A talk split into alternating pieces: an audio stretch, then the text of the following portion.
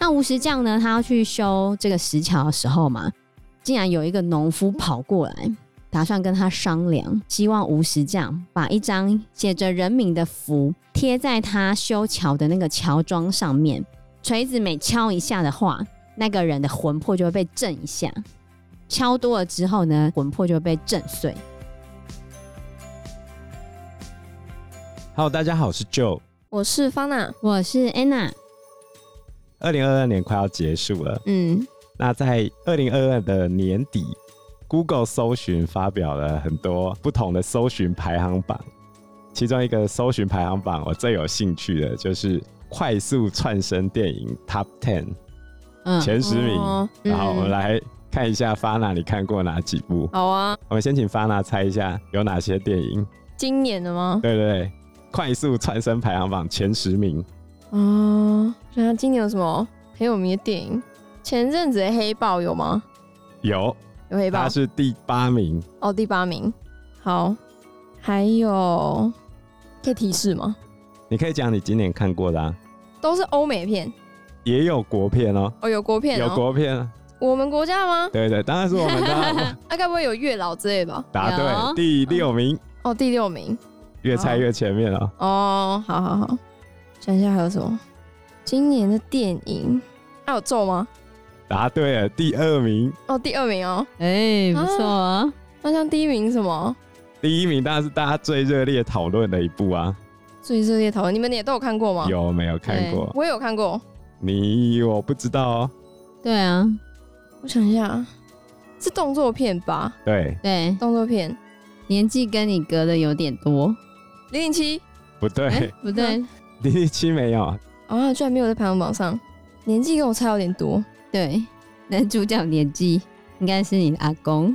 嗯，谁啊？我没有跟你推过，有推荐过。你可能没有哎、有啊等一下，我知道，该不会是那个布莱德比特的那个吗？不是布莱德不是布莱德比比特，布莱德比特那一部有第五名，子弹弹列车。啊，车对对对对对对我现在在讲第一名，跟他差不多老的，对，对，跟他差不多老的，跟他同一个年代的、啊。也是很有名的。对对，而且今年超多人讨论的，对，票房冠军的。啊，他以前跟现在都长差不多。嗯，等一下他说九九，什么九九冒险野狼？他的作者从以前到现在都长一样啊。没有老过是吗？对啊，是那种单人动作片，还是他们是一个 team？呃，是个人英雄主义，但是他们是个 team，跟军旅生涯有关的。对，军旅生涯空军，哦、我知道 Top Gun，答对了。有我有去看，等会我都忘记了。好，那我来念一下前十名排行榜。第一名是《捍卫战士》独行侠，第二名是《咒》，然后第三名是《奇异博士二：失控多重宇宙》，第四名是《侏罗纪世界：统哦霸天下》那我没有看。然后第五是《子弹列车》，嗯第六《月老》，第七《黑亚当》，第八《黑豹二》，第九《妈的多重宇宙》，第十蝙蝠侠》。哦，蝙蝠侠，你看了几部呢？我有看蝙蝠侠，然后也有看《妈的多重宇宙》，然后也有看《子弹列车》，也有看《咒》，也有看《月老》，还有看《Top Gun》，超过一半，我看超过一半。哇，那奇异博士没有看。没有，我没你很赶得上流行哎、但我都都跳过那些英雄片，这样。我跟 Anna 没有看有就黑的，是七八九十都没有看啊。对七八九十我们没看，其他前六都有看，呃，侏罗纪世界也没看，对，咒也没看吧？哦对耶，咒哎呀，不敢看啊。哦，等一下我有看他的，解析，对我从头看到尾，我觉得已经对我而言是很大的进步，因为我超怕，你看他解析也觉得很怕吗？我超怕，而且我听到他的那个咒语，我就开始怕。我有看他的开头，从一开始他那个催眠式的开头，嗯我就开始怕了，我怕爆。为什么？他就很怕鬼啊因为。他一开始就在暗示你啊，而且我知道他整部片就是为了诅咒观众。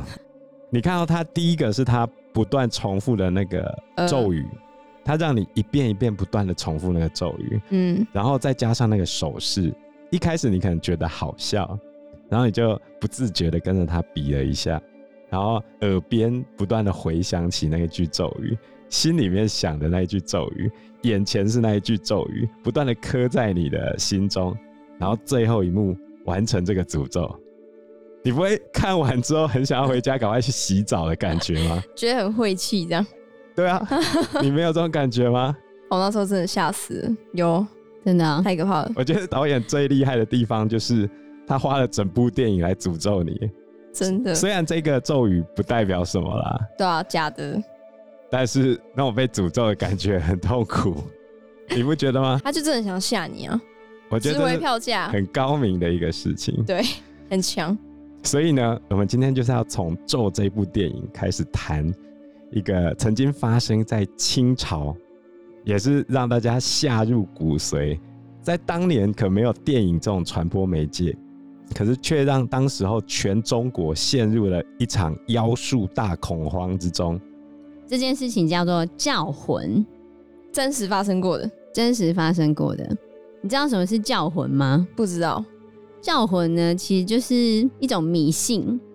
有人就认为你可以透过一些方式把人的魂偷走，偷走。对，在不同的地方呢是有不同的手法的。比如说，你可能可以透过人的头发去偷偷剪人家的头发，然后施个法、念个咒，或者是拿别人的衣服，然后你就可以把那个人的魂魄叫走。这样是有点灵魂出窍的感觉吗？因为原本那个人的灵魂被叫走的时候，一般古代中国认为人有三魂七魄，嗯，那你只要丢失的魂或者是魄的话，你就会变得不正常，就是所以才会说你失魂落魄嘛。所以这种叫魂，你的魂魄被叫走的话，你可能就会生病，或者是你可能就因此而死掉之类的，或者是你就会变得神志不清，不正常，对。所以古代的时候，人家都很怕被施法，或者是被用其他的方式叫走了魂魄，被偷走魂魄这样子。那我先用一个我听过的鬼故事开场。我已经忘记我在哪边看过这个鬼故事了。事情是这样：有一个人要去租房子，他本来是租在学校宿舍，可是在学校叫他们搬走之前，他都一直在打电动，所以他就没有想着我要搬家。一直等到最后一刻哈，剩下两三天，他才开始找房子，然后就急急忙忙到处开始找，结果呢，被他找到一个在顶楼的出租公寓，然后那个出租公寓大概有五层楼高，那间公寓在五楼，里面大概是两房一厅的格局，然后房东是一个大概五十岁的老妇人，非常非常的瘦，脸色很惨白的样子。总而言之呢，他就带着这个大学生男生。慢慢的爬到五楼，这个房东感觉体力很差，爬没几步就喘一下的这种感觉。这个房东非常热情的跟他介绍这一间房子，跟他讲说，两房一厅，你如果愿意租的话，那我可能就算你个八九千块这样子，整层全部都算你的。另外一间房间我要用，你不要去开这间房间的房门就可以了。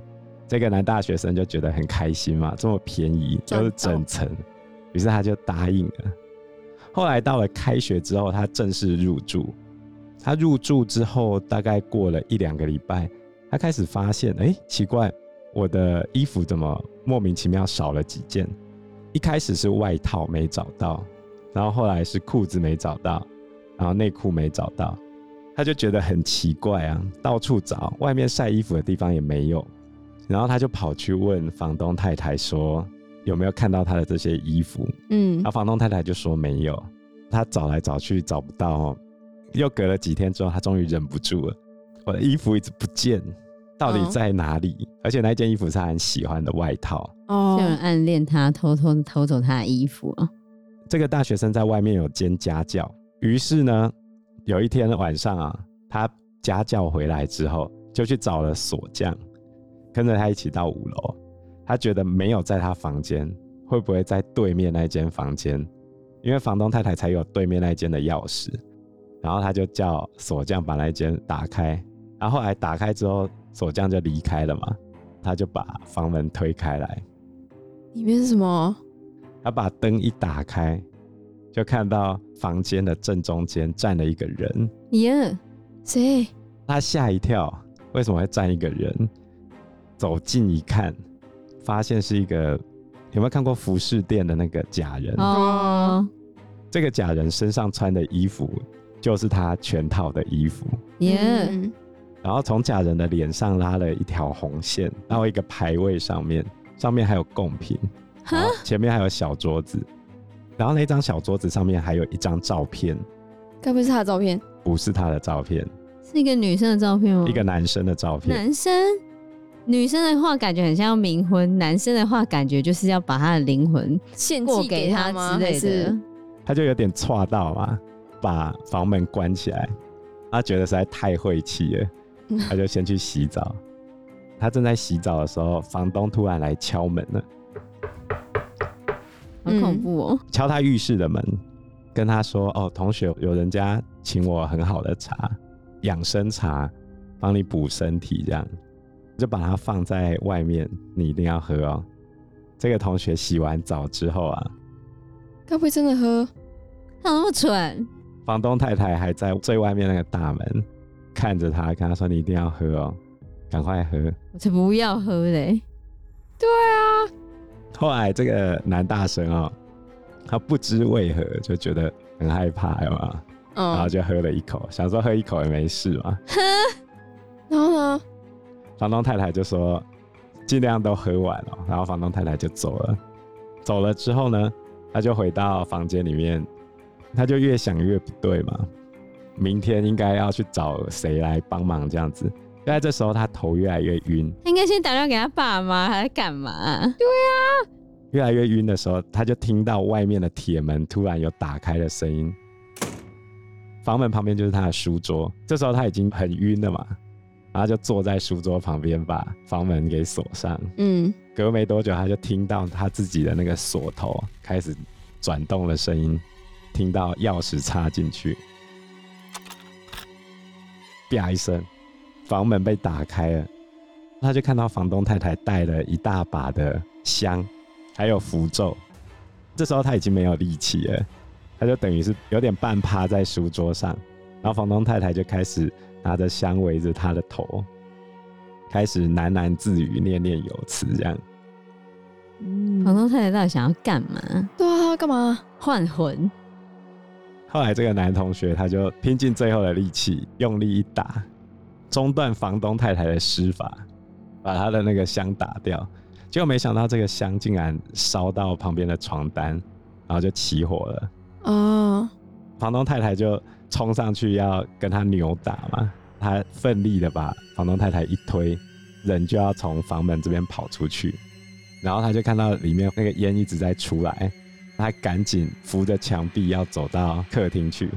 这时候他还在想起火了要不要回去救房东太太。这时候他回头一看，看到对面的房门竟然打开了，走出一个人往他的房间里面冲，然后他就晕倒了。对面房间有人吗？他后来醒过来之后，已经是三天之后了。哦，还有醒来。后来被救出来，哦，然后警方就来做笔录嘛，就跟他讲说，房东太太死在他房间，被火烧死啊，被烟呛死了吧之类的。那个警察就跟他讲说，据邻居说，房东太太之前他的儿子死掉了，他非常伤心，就有点忧郁症这样。后来笔录做完之后，他就问警察一句话，他就说：“那对面不是有一个假人吗？有没有找到这个东西？”警察就说没有。后来他住院之后就想着我要去把剩下的东西拿回来嘛，于是他就回到那间公寓，要走楼梯上去，结果就在走到半路的时候，看到一个太太从上面走下来，这个太太就跟他搭讪，就跟他讲说：“哦，同学你。”还好吗？身体还 OK 这样子吗？一边讲呢，这个太太手伸出来要去碰他的手，结果这个太太手一伸出来碰他的手之后，这个大学生就突然回头，立刻跑走了。为什么？他说摸到他的那一双手，感觉就是那个假人模特的那个手。嗯，就是这样的一个故事。太可怕了。可是他也没有确定到底发生什么事啊。是的，这是一个故事，但是我们现在要讲的教魂连乾隆皇帝都被吓到哦，而且被吓得不轻哦。所以它是一个鬼故事吗？它不是一个鬼故事，它是一个巫术大恐慌。对，就是一连串的妖术就对了。这整件事情是从一七六八年开始，一七六八年的时候就是乾隆三十三年，那时候刚好是康雍乾盛世的时候。然后当时浙江的德清县有发生一件事情，起源就是从这边开始。当时德清县呢有一个乡下地方要修一个小石桥，他们就请了一个石匠来要把这个石桥修好。这个石匠呢，他姓吴哦，我们就叫他吴石匠。那吴石匠呢，他要去修这个石桥的时候嘛，竟然有一个农夫跑过来，打算跟他商量。商量什么事情呢？啊，那个农夫就希望吴石匠把一张写着人名的符贴在他修桥的那个桥桩上面，因为石匠他会用锤子往河里面砸那个桥桩，这样的时候呢，就会一锤一锤的敲在那个贴有人名符的桥桩上面，然后锤子每敲一下的话，那个人的魂魄就会被震一下，敲多了之后呢，他相信那个人的魂魄就会被震碎。你如果是无石匠，人家这样拜托你，你会帮他吗？不会。对啊，怎么可能会？他原本有问那个农夫说，就是那个人名是谁？你为什么这么恨他？要把他的名字贴在那个桥桩上面，然后要敲他的魂魄，把他魂魄敲坏掉。然后那个农夫就说，那个是他的侄子。因为他现在借住在他侄子家，这侄子对他很不好，每天都折磨他，还会骗他的钱啊！而且侄子还会殴打他们的家人啊，所以他觉得人间都没有公道，他想要透过这个方式把他的侄子魂魄震坏掉。哦，听起来好像也有一点情有可原，可理论上你还是不可以用这种感觉好像有点 伤天害理的方式。虽然也不知道会不会真的成功嘛，对不对？嗯、可是吴石匠最后拒绝了这个农夫的请求，而且他还跑去官府检举这个农夫。后来德清县的县令呢，接到报案之后，嗯，就把这个农夫抓了起来，然后用说他扰乱社会治安的罪名打了他好几十板。哎、嗯欸，那个他们打板子打那个非常痛啊，打屁股，对，非常严重。